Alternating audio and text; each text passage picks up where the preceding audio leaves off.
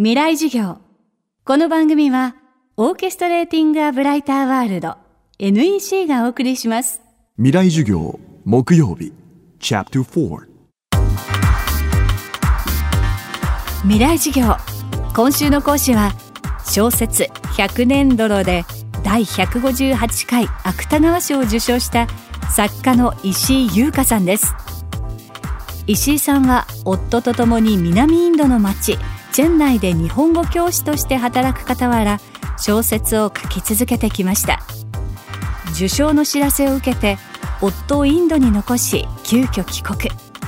次回作についてはどのような構想を立てているのでしょうか。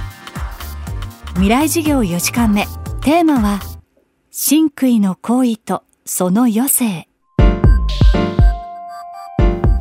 そうですね。そんなあの仕事のように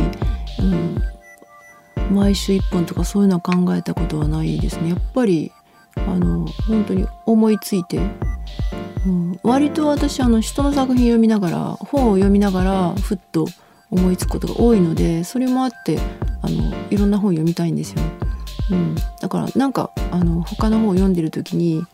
あこんな話面白いなとか思いついてで書くっていう感じですね。まだあの2作目はあの 考慮中ですね。はい、ただまあ私にとって書くことは業であるというふうに申し上げましたけど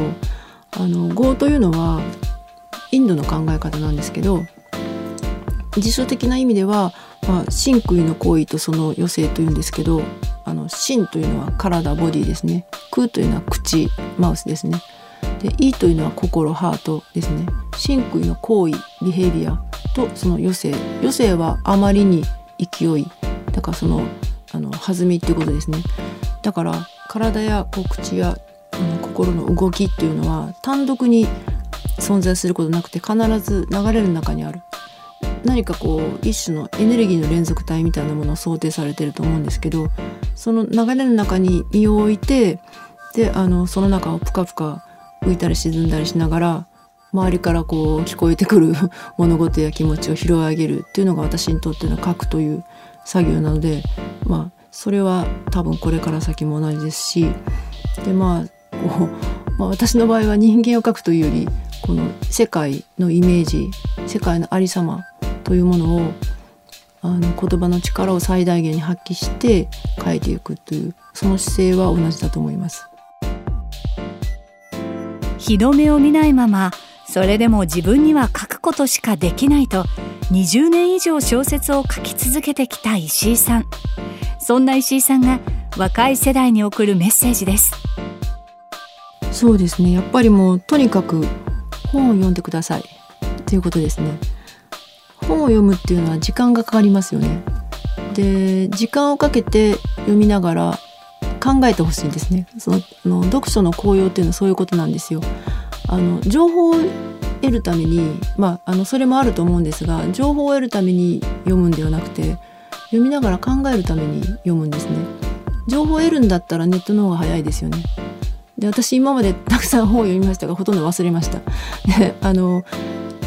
本を読んで得た情報なんか別に忘れてもいいんですよ。本を読む体験の中でその経験の中で考える自分について考える自分の周りの人たちについて考える世界について考えるっていうそういう時間がとても貴重で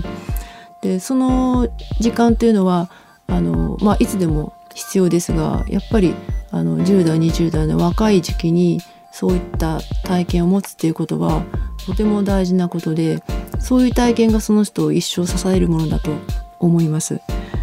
ですからまああのネットも私もまあネットも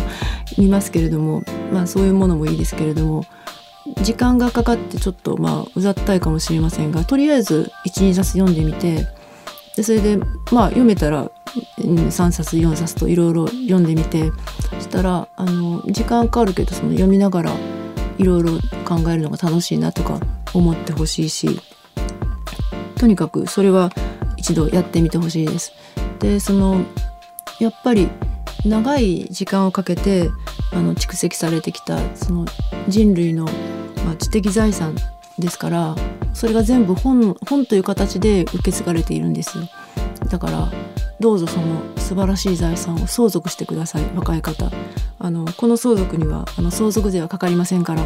あの安心して本当に読んでください。まあ、あの別に私の本あの100年泥 という本を出しておりますが石井優香100年泥。あの別にこれ読まなくてもいいです。あの読んでくださったら嬉しいですけど、まあ、初め、まあ、本屋さん行って図書館でも読めそうなものから読んでで何冊か読んであ面白いなと思ってくれたらあの私の本も読んでください、はい、よろしくお願いします。今週の講師は芥川賞作家石井優香さん。今日のテーマは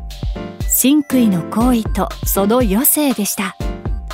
石井さんの芥川賞受賞作100年泥は新潮社から発売中です。この番組はポッドキャストでも配信中です。バックナンバーもまとめて聞くことができます。アクセスは東京 FM のトップページからどうぞ。未来事業来週は福島から発信を続ける小松理健さんの授業をお届けします